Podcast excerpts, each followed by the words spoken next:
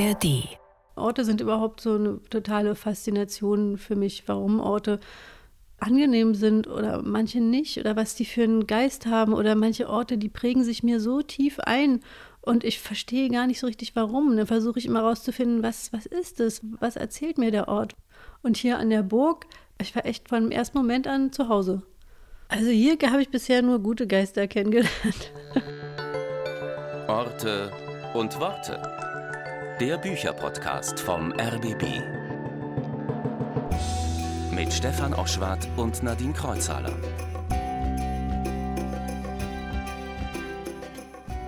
Orte und Worte zieht heute in eine Burg und zwar mit der Schriftstellerin Franziska Hauser. Sie hat ihre Wohnung in Berlin-Pankow mit der Burg Beskow in Brandenburg getauscht. Seit Januar ist sie da Burgschreiberin und meine Kollegin Nadine Kreuzhaler hat sie da besucht. Nadine, wie lange warst du da unterwegs insgesamt? Ja, da fährt man schon anderthalb Stunden raus. Es sind so 80 Kilometer Richtung Südosten von Berlin aus.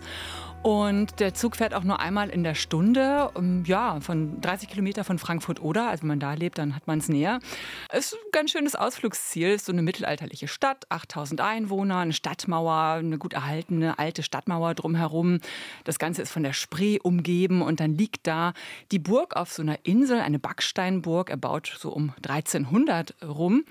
Ja, aber das ganze Burgleben habe ich mir irgendwie auch romantischer vorgestellt, als es dann wirklich ist. Aber Sie waren nicht als Burgfräulein verkleidet, oder? nee, das nicht. Die Burg ist heute natürlich auch ein Museum und ein Veranstaltungsort. Aber ich kann schon mal sagen, natürlich geht es auch um Geister. Na, hallo, wir sind auf einer Burg. Ich bin ja mal gespannt, wie so ein Ort eine Schriftstellerin inspiriert. Äh, Franziska Hauser ist also Burgschreiberin. Äh, was man da so macht als äh, Burgschreiberin, darüber habt ihr bestimmt auch geredet, oder? Ja, na klar. Also erstmal, das ist halt ein Stipendium für fünf Monate. Ähm, da gibt es 5000 Euro, also 1000 Euro monatlich und eben Wohn- und Arbeitsrecht auf der Burg. Du sollst da eben in Ruhe schreiben können. Wie gesagt, also die Vorstellung davon ist im Kopf aber allerdings romantischer als in der Realität. Ne? Du wirst eben als Stipendiatin auch rumgereicht wie eine Trophäe. Der Bürgermeister will sich mit dir zeigen. Dann hat noch jemand seine Scheune ausgebaut und will dann eine Lesung mit dir machen. Die Lehrerin möchte gerne ihren Gymnasiasten, eine Schriftstellerin äh, präsentieren und, und, und. Wie Franziska Hauser dann doch noch auch dazu gekommen ist, an ihrem neuen Roman zu schreiben, darüber haben wir natürlich gesprochen. Und sie hat ja schon vier Romane veröffentlicht äh, bisher. Ihr erster Sommerdreieck ist 2015 äh, erschienen. Das war eine Wendegeschichte zwischen Berlin und Brandenburg. Auch damals schon. Äh, dann hat sie so ein autobiografisch geprägtes Familienporträt geschrieben, Die Gewitterschwimmerin. Dafür war sie auch für den Deutschen Buchpreis nominiert, 2018. Und witzigerweise in ihrem neuesten Roman, über den wir uns auch unterhalten haben, da erzählt sie von einem Haufen von Stipendiaten in einem Künstlerhaus. Keine von ihnen heißt dieser Roman. Ja, und da sind wir auch schon bei unserer Challenge, äh, unserer Herausforderung. Du hast eine Minute, um uns genau dieses Buch vorzustellen. Ich möchte mit meiner verloren gegangenen Identität in einen Diskurs treten, schreibt Jeff in ihre frisierte Bewerbung für ein Künstlerstipendium. Sie ist Gebrauchsgrafikerin und als solche fehlen ihr gerade Aufträge und Geld. Deshalb erschwindelt sie sich ein Aufenthaltsstipendium in der Künstlerresidenz Villa Strand. Und die nächsten Monate lebt sie in einer Zwangsgemeinschaft mit vier echten Kunstschaffenden, immer in der Angst, aufzufliegen. Gruppendynamiken nehmen ihren Lauf. Das Ganze hat ein bisschen Schullandheim-Atmosphäre. Und schon bald ist sich Jeff nicht sicher, ob sie eigentlich die Einzige ist, die hier was vortäuscht. Das Buch stellt die Frage, was eigentlich ist Kunst und wie funktioniert sie? Gleichzeitig tritt Jeff tatsächlich in einen Diskurs Diskurs mit sich und ihrer Identität und findet überraschende Antworten. Keine von ihnen ist eine Satire auf den Kunstbetrieb, sehr witzig, schräg und unterhaltsam. Franziska Hauser hält der Kunstwelt den Spiegel vor, den Konsumenten und Käufern ebenso wie den Kreativen und Stipendiatinnen, also auch sich selbst.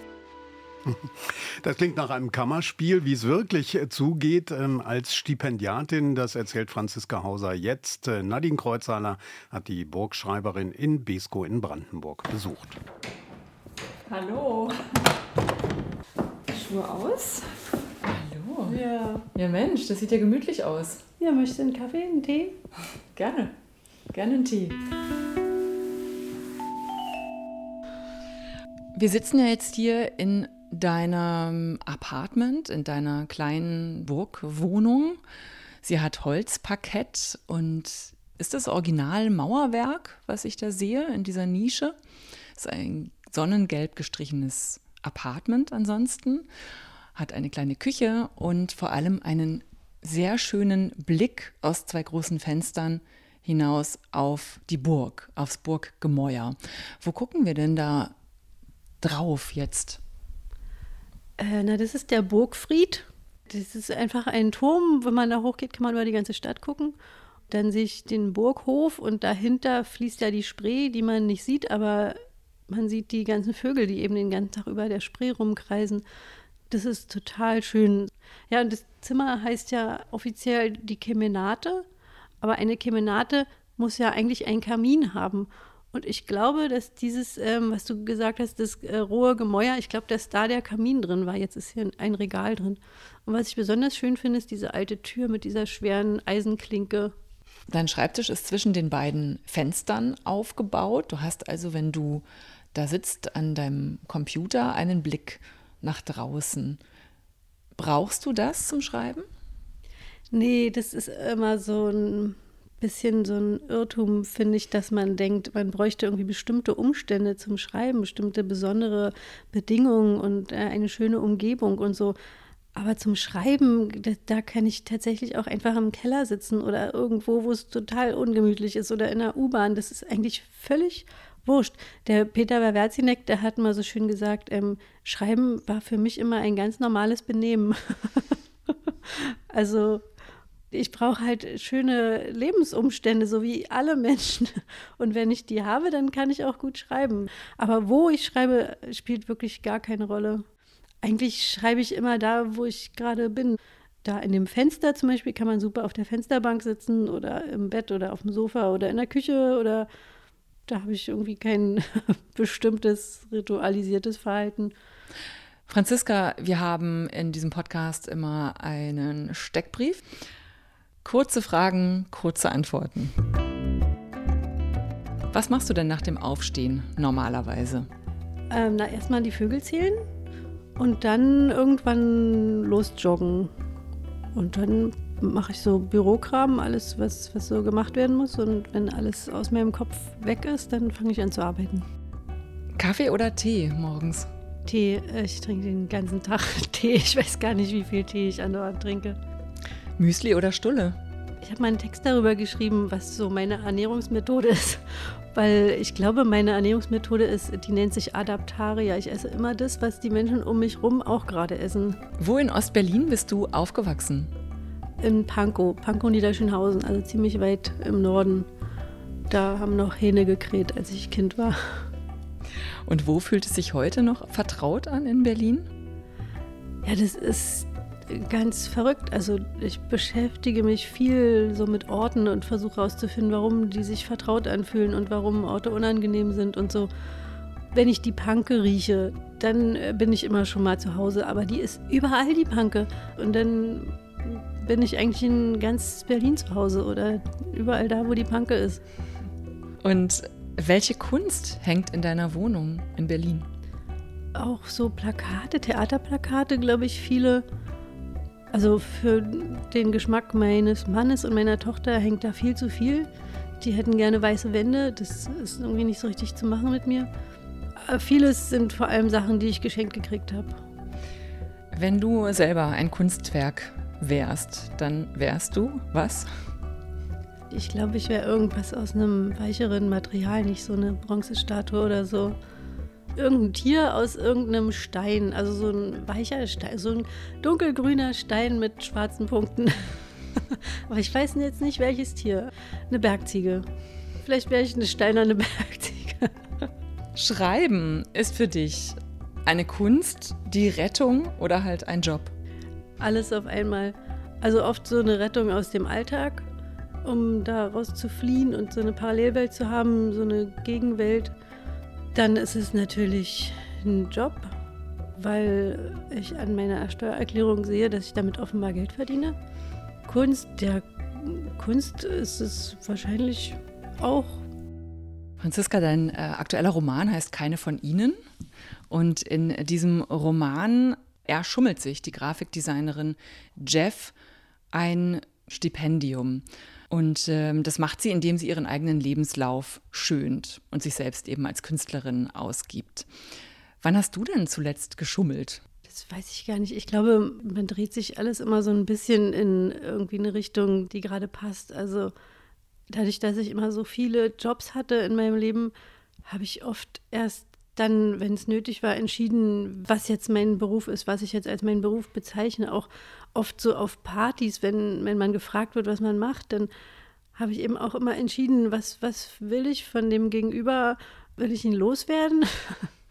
Und da habe ich immer ein großes Repertoire gehabt und habe immer überlegt, was ich heute Abend so aus mir mache. Also da habe ich auf jeden Fall immer viel geschummelt.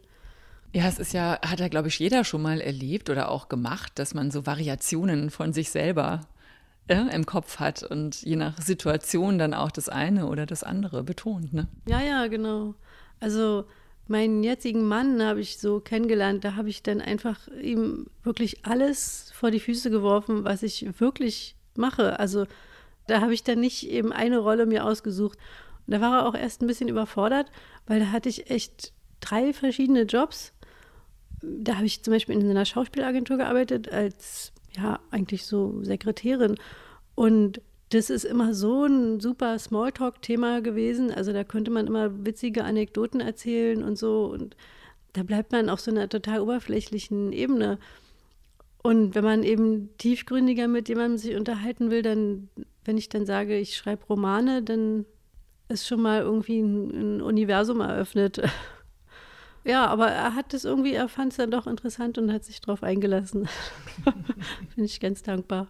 In deinem Roman erfindet Jeff sich diese Künstleridentität und es birgt ja in einer gewissen Ironie, dass eben du auch gerade hier bist auf Burg Besko, du bist Burgschreiberin.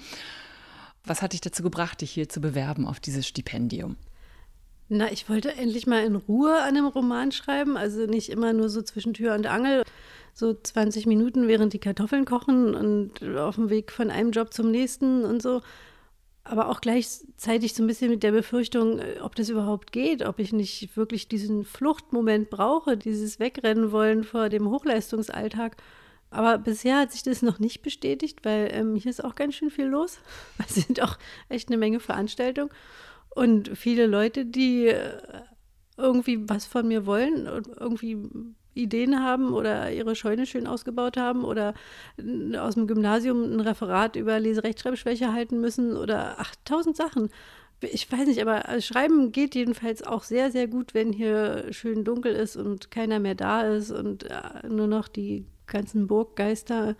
Aber wie ich darauf gekommen bin, war einfach diese tiefe Sehnsucht, dass ich mal meine Ruhe habe und die Kinder sind ja jetzt erwachsen. Also meine jüngere Tochter ist 18 geworden und mein Sohn ist 23, hat schon selber zwei Kinder und ich habe einfach jetzt zum ersten Mal die Chance, wirklich länger wegzubleiben. Das ging ja sonst nie. Das ist auch irgendwie so ein Thema, was echt immer gar nicht so richtig besprochen wird, dass diese Aufenthaltsstipendien, dass Leute sich immer vorstellen, Schriftsteller sitzen irgendwo in einem kleinen Kämmerlein und schreiben vor sich hin. So ist es ja wirklich in der Realität überhaupt nicht. Also vor allem eben bei Müttern leider oft nicht. Und jetzt ist zum ersten Mal, dass ich mich einfach lange woanders aufhalten kann und hier mal gucken kann, wer ich eigentlich bin, wenn ich nicht mehr immer nur Mutter bin, die Geld ran schaffen muss. Das stimmt, es wird oft sehr romantisiert, ne? Dieses Schriftstellerinnen-Dasein. Ja, ja, total. Also viele Stipendienaufenthalte sind ja so, dass man dann irgendwie doch Kinder mitbringen kann, wenn es eben nicht anders geht. Aber das wird nie so publiziert. Das sind dann immer so individuelle Absprachen. Ja, aber ansonsten würde ich auch gar nicht sagen, dass es ein Nachteil ist, dass ich noch andere Jobs machen muss. Das habe ich bisher immer als Bereicherung empfunden. Wenn es zu viel wird, ist es natürlich schlimm, dann kann man nicht mehr schreiben. Aber wenn es ein guter Ausgleich ist, dann finde ich das total toll, wenn ich nicht immer nur schreiben muss, sondern eben auch einen Job mache, den ich auch sinnvoll finde. Also dieses Deutsch als Fremdsprache zu unterrichten, das ist herrlich. Ich liebe das. Also ich unterrichte nur einzelne Leute die mir einfach die ganze Welt hertragen. Also es ist wirklich so, dass ich in der Sprachschule das Gefühl habe, da prallt die ganze Welt aufeinander. Es ist eben auch alles nicht so einfach, wie man das manchmal denkt. Das ist komplizierter. Kommen wir mal auf deinen Roman zu sprechen. In Keine von Ihnen landet ja die Grafikdesignerin Jeff mit vier anderen Stipendiaten in der Villa Strand, einer heruntergekommenen Villa in einer ja ansonsten wirklich sehr mondänen, reichen Stadt, irgendwo an einem See, umgeben von massiven, aber malerischen Bergen. Und die Künstler und die Künstlerinnen sollen den Ort schmücken, aber selber können sie sich die schönen Dinge dort nicht leisten. Was ist das für ein Künstlerdasein, was du da beschreibst? Ja, das ist natürlich so ein bisschen zusammengestückelt aus all den Erfahrungen, die ich in verschiedenen Künstlerresidenzen gemacht habe. Einmal war ich in der Schweiz und einmal war ich an der Ostsee und dann noch in Mecklenburg und so sind so verschiedene Häuser, verschiedene Erfahrungen, die ich so gesammelt habe und ja, vor allem an der Ostsee in Arnshoop ist mir das so aufgefallen, dass dieser Ort ja eigentlich mal von Künstlern erschlossen wurde und schön gemacht wurde und dann eben übernommen wurde von denen, die das Geld mitgebracht haben. Und jetzt ist es in so eine Absurdität gekippt. Die haben gar keine Arbeitskräfte mehr, weil einfach niemand dort leben kann, weil es so unfassbar teuer ist. Was auch wieder lustig ist, weil jetzt eben die Leute ihre Villen wieder selber putzen müssen. Und jetzt müssen sie sich eben Künstler einkaufen. Ja, diesen Konflikt wollte ich irgendwie auch ein bisschen mit reinbringen.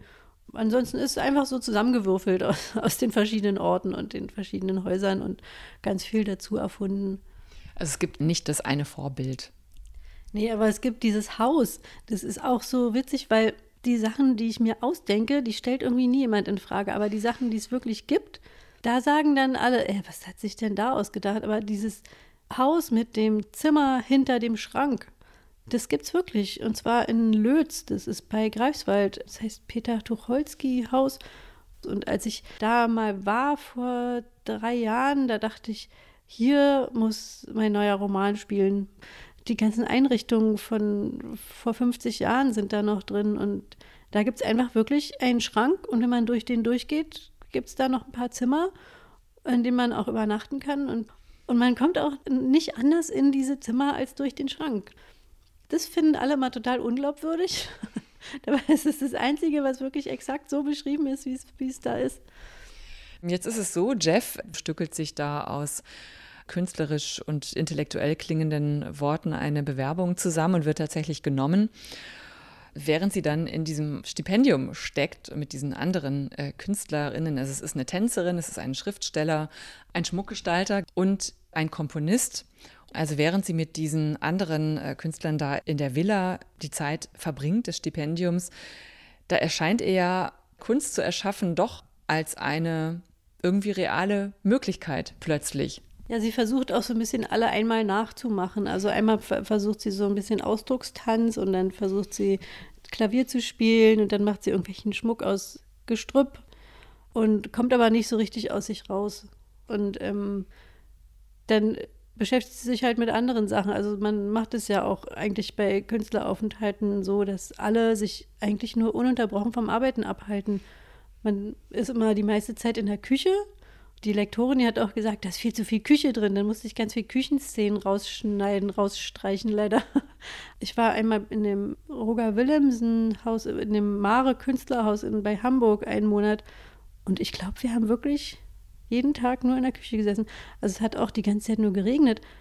Und das, das war eine ganz intensive, unglaublich interessante Zeit, weil Künstler ja auch sonst so einsam vor sich hin arbeiten. Und da hatte man eben mal andere Menschen, die dieselben Probleme haben. Und da, wir konnten einfach nicht anders, als uns einen Monat lang nur zu unterhalten, von morgens bis abends. Es ist auch, muss man sagen, ein wirklich sehr witziges Buch. Es ist schon eine Satire auf den ganzen Kunstbetrieb. Es ist ja aber auch so, dass zum Beispiel Jeff Eltern hat, also es ist auch von ihren Eltern die Rede und wie die Eltern sie geprägt haben mit ihrem strengen Arbeitsethos und diesem unbedingten Willen zur Pflichterfüllung. Also da heißt es, sie redeten von ihrer Arbeit wie von einer Freiheitsstrafe.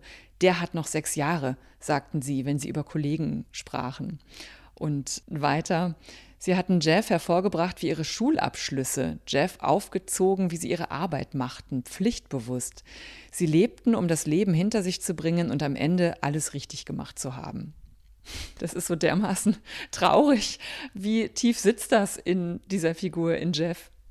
Also ich habe nicht so Eltern, aber ich, ich brauchte irgendwas, woraus sie ausbrechen möchte. Und also ich kenne eben so eine Menschen und fand es so krass, wie man so lebt und wollte das unbedingt damit reinbringen. Wie war das bei dir? Du hast ja gerade gesagt, du hast zum Glück nicht solche Eltern gehabt. Aber weißt du noch, wann du zuerst dich vielleicht als Künstlerin auch definieren konntest? Du bist ja auch Fotografin, hast eine Ausbildung gemacht an der Ostkreuz Fotoschule und bist Bühnenbildnerin, ähm, hast das auch studiert an der Kunsthochschule Weißensee und Schriftstellerin.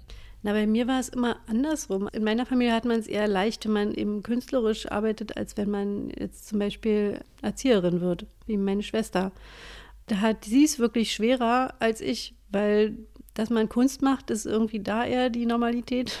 Mein Opa war Schriftsteller, also so ein bisschen so ein DDR-Vorzeigekommunist. Ja, bis, bis auf seinen ersten Roman ist alles ganz schön unlesbar, vor allem aus heutiger Sicht. Meine Mutter ist Puppenspielerin und mein Vater hat so Dokumentarfilme gemacht. Ja, und der Mann, der mich aufgezogen hat, den ich eigentlich Papa nenne, der ist auch Künstler und malt und, und macht verrückte Sachen.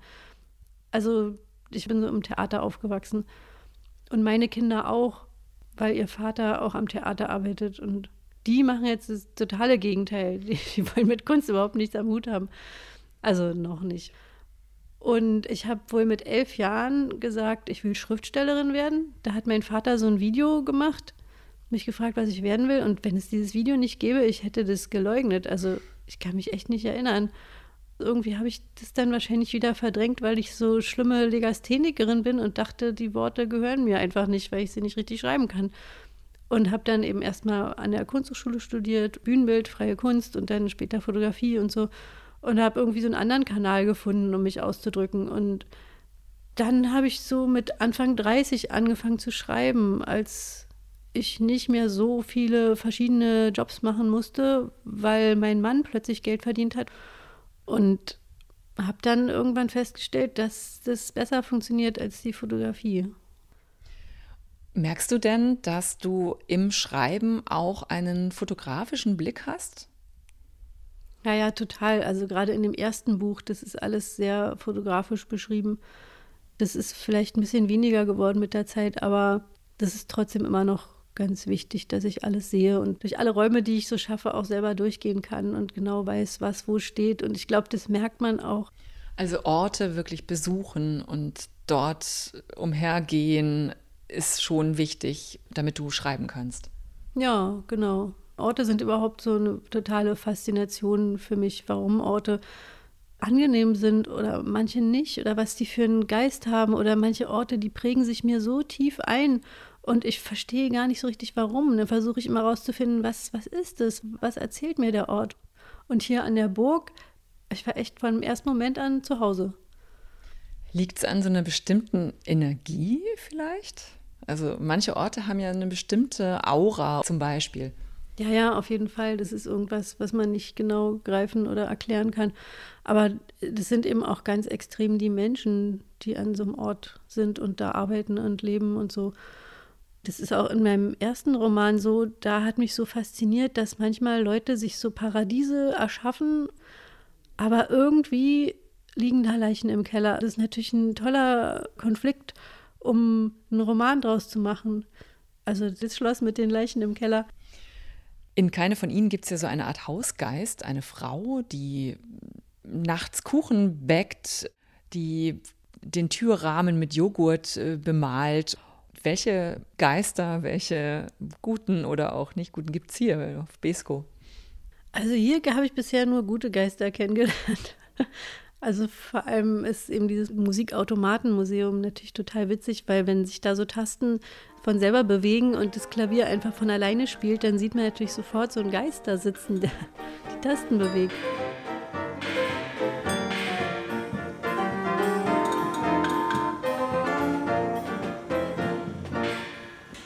Hallo, ich bin Nadine Kreuzzahler ja, vom, Wolfgang vom RBB. Hallo. Wolfgang Kaas. Ich bin hier für, das Musikmuseum und für den Besuchertresen unten zuständig. Und das hier heißt gar nicht Leierkreis? es? Ja, Drehorgel ist der, der Hauptbegriff. Ich habe gesagt, es spielt alles so gute Laune Musik. Ja, ja.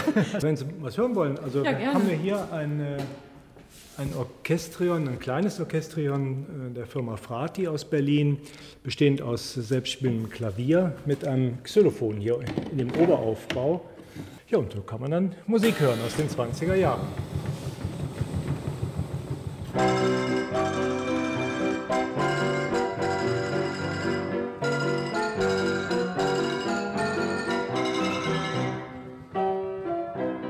Also wenn man genauer hinguckt, dann sieht man, dass es ein Mensch gar nicht spielen könnte, dass es irgendwie vier Hände sind, also mehr Geister. Auch in diesem, in diesem Burgfried, in diesem Turm hier, das ist, hat alles eine unheimlich gute und sympathische, positive Aura. Aber das ist in dem Haus ja eigentlich auch so. Da, gibt es ja auch diesen Konflikt zwischen den Stipendiaten, dass die sich nicht einig sind, ob sie diese Frau jetzt loswerden wollen, ob sie Angst vor der haben, ob die nervt oder ob sie sie beschützen wollen, äh, weil die ja offenbar kein anderes Zuhause hat. Und dann brauchte ich eben auch einfach eine Figur, die mal ganz nüchtern und, und ursprünglich zeigt, wofür wir Kunst eigentlich brauchen. Und diese Therese, die führt es eben nochmal so zurück dahin, wo Kunst ursprünglich herkommt. Also die Corinna Harfuch hat auch das Buch ja gelesen und hat dann irgendwann in der Mitte gesagt, es geht ja voll gegen die Kunst. Und war dann auch so ein bisschen sauer und hat es aber zum Glück weitergelesen und hat dann gesagt, ja, also sie, sie hat sehr, sehr viel über Kunst nachgedacht durch das Buch. Da war ich echt ganz schön geschmeichelt und beglückt drüber. Ähm, und das ist eben die Aufgabe von dieser Therese, die einfach zeigt, was Kunst bedeutet. Also zum Beispiel, das ist auch so ein Überlebenseffekt, wenn wir irgendwie mit unserer Umgebung nicht klarkommen können, dass wir dann im Inneren uns eine neue Welt aufbauen, die uns hilft, irgendwie weiterzumachen oder irgendwas zu durchstehen. Wie die einzelnen äh, Stipendiatinnen darauf reagieren, auf Therese, zeigt ja auch den Umgang mit allem, was so nicht passt, also was eben nicht der Norm entspricht. Und selbst die Künstlerinnen und Künstler, selbst die fühlen sich unwohl und können nicht damit umgehen. Ja, also ich beobachte das auch wirklich an vielen Künstlern, die ich kenne, dass die so eher so Spießer um sich rum sammeln. eher so Menschen, die wirklich ganz vernünftige Leute sind. Also ich eingeschlossen. Ich fühle mich auch sehr wohl mit meinem Mann, der ist auch Musiker und so, aber der ist eben IT-Administrator und hat so ganz wichtige, grundlegende Dinge einfach in Ordnung gebracht in meinem Leben. Wenn man jetzt so dieses apollinische und dionysische Seite des Bewusstseins so sieht, dann bin ich einfach immer viel zu weit auf dieser Rausch, auf dieser dionysischen Seite und ich muss mich halt immer an vernünftige Leute halten, die irgendwie berechenbare Dinge tun, um so halbwegs in so einem Gleichgewicht zu bleiben. Ich finde ja, es ist ein Buch, das ja eher diese Mechanismen des Kunstbetriebs, zu dem ja auch viel, ja, vielleicht, also Täuschung ist vielleicht das falsche Wort, aber so Illusion gehört. Davon handelt das Buch ja eher, finde ich. Also Kunst ist ja auch immer was, was die Menschheit weiterbringt, weil alles, was wir Neues erfinden oder machen wollen, müssen wir uns ja erstmal vorstellen, bevor wir es wirklich machen können. Und Kunst hilft irgendwie, sich unvorstellbare Sachen vorzustellen. Also ich glaube, das ist eben oft so eine Unterstützung wirklich auch für Wissenschaft und alles andere im Leben.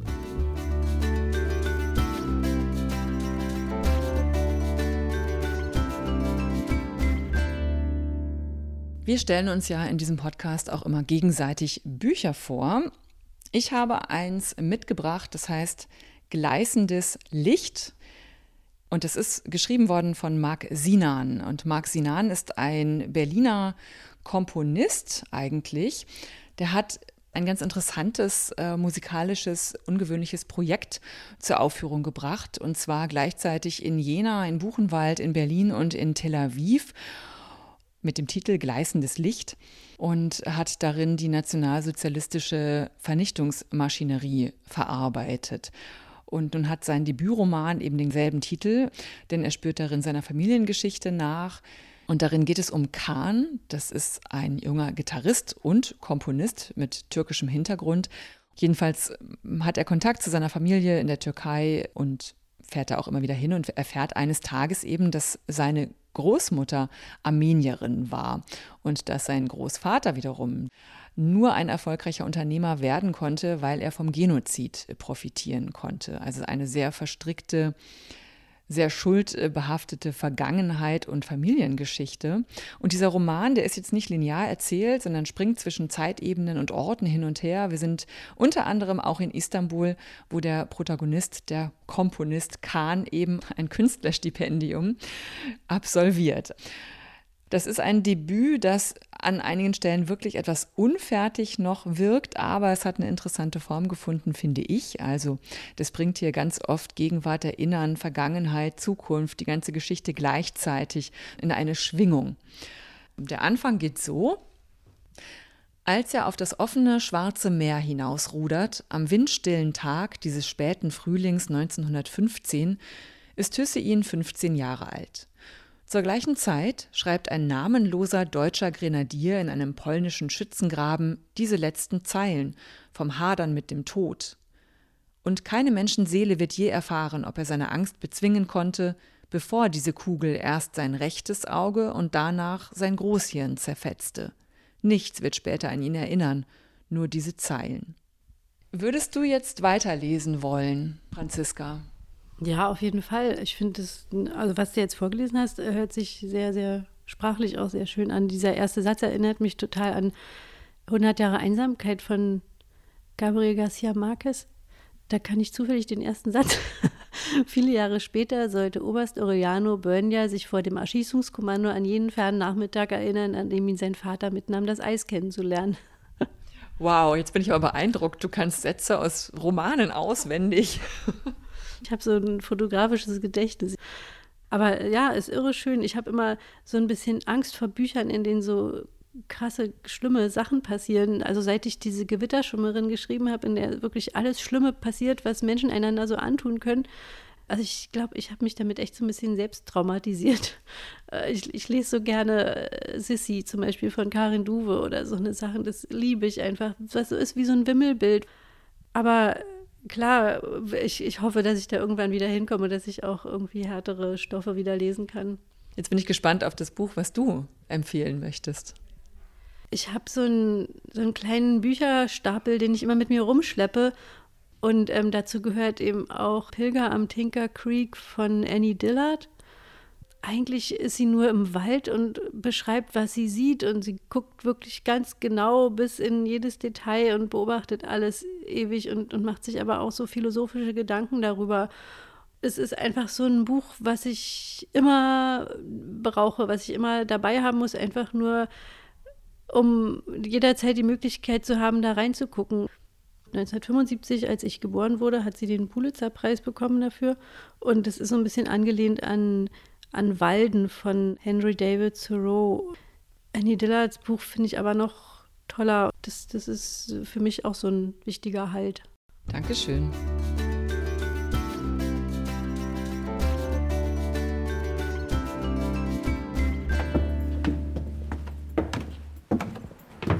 So, jetzt stehen wir hier oben auf dem Bergfried, nicht Burgfried. Kommst du hier manchmal hoch? Ja, ich renne hier immer hoch, wenn die Sonne untergeht und mache Sonnenuntergangsfotos. Wie viele hast du schon gemacht? Aber eine Menge. Bloß die Sonnenaufgangsfotos habe ich noch nie geschafft. Wie ist es denn so mit der Langeweile in Besko? nee, also Langeweile ist noch nicht aufgekommen, aber das ist bei mir eh schwierig. Ich habe immer irgendwas, was mich interessiert. Uh, kalt. Mal runter? Ja.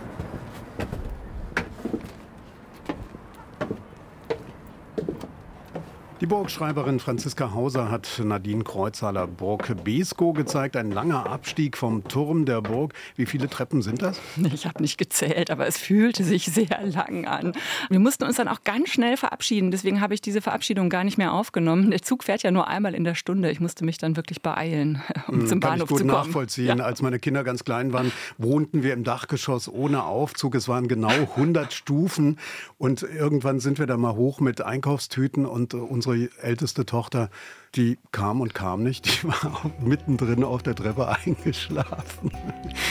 Ja, also ich habe gelernt, Kunst kann überall entstehen. Eine Künstlerresidenz ist manchmal wie eine Klassenfahrt und auch auf einer abgeschiedenen Burg. Da schreibt es sich konzentriert nur nachts.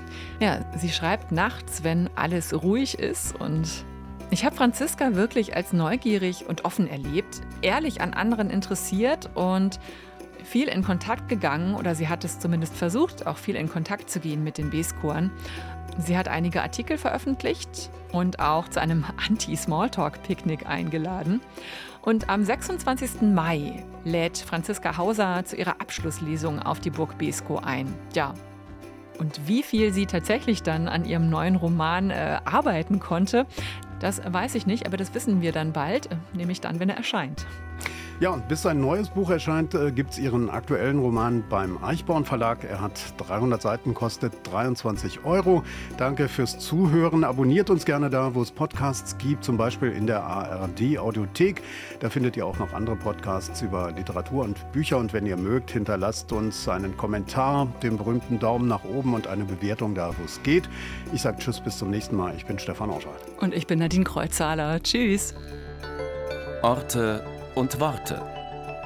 Der Bücherpodcast vom RBB. Redaktion Nadine Kreuzhaler. Technik Robin Rudolph und Barbara Hingst. Sounddesign Robin Rudolph. Eine Produktion von RBB Kultur und RBB 24 Inforadio.